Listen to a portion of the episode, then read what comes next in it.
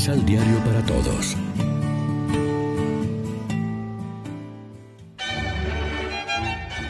Proclamación del Santo Evangelio de nuestro Señor Jesucristo, según San Marcos. Jesús salió de allí y fue a las fronteras del país de Tiro. Entró en una casa y no quería que nadie lo supiera, pero no logró pasar inadvertido. Una mujer cuya hija estaba en poder de un espíritu malo, se enteró de su venida y fue enseguida a arrodillarse a sus pies. Esta mujer era pagana, de nacionalidad sirofenicia, y pidió a Jesús que echara al demonio de su hija. Él le contestó, Espera que se hayan saciado los hijos. No está bien tomar el pan de los hijos para echárselo a los perritos.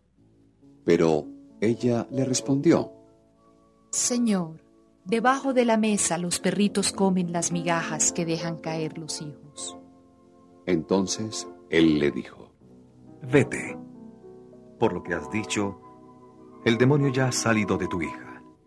La mujer se fue a su casa y encontró a la niña acostada en cama.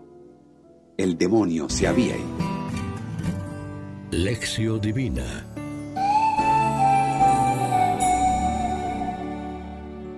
Amigos, ¿qué tal? Hoy es jueves 8 de febrero y a esta hora, como siempre, nos alimentamos con el pan de la palabra que nos ofrece la liturgia.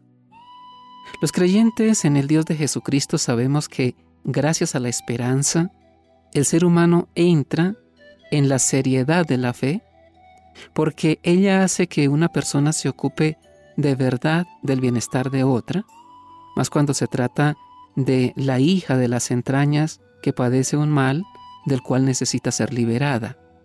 La esperanza cristiana destruye toda barrera, vive expectante, preocupada de que de alguna manera se realice la justa decisión, a fin de que del ser de la persona enferma emerja un futuro abierto a la vida, lleno de esperanza y de juventud.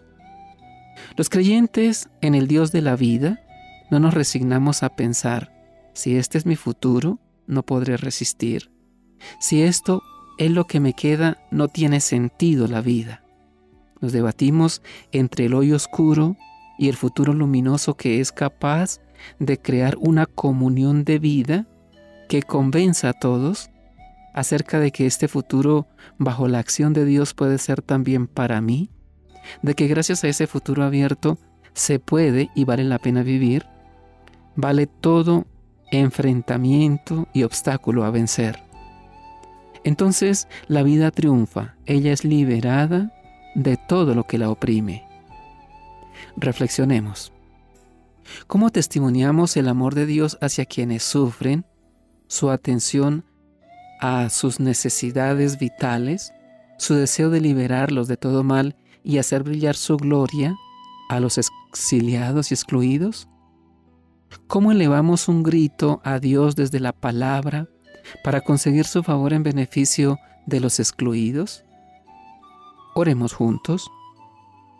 Padre Santo, nos sorprende la respuesta de la mujer a Jesús, su certeza de que los perritos debajo de la mesa comen las migajas que tiran los niños, a fin de volcar la balanza hacia la liberación de su hija.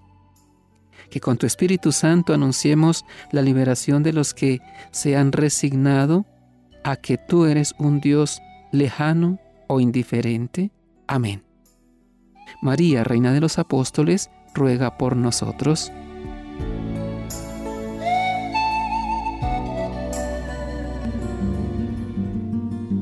Complementa los ocho pasos de la Alexio Divina adquiriendo el emisal Pan de la Palabra en Librería San Pablo o distribuidores. Más información www.sanpablo.co Pan de la Palabra. Vive la reflexión.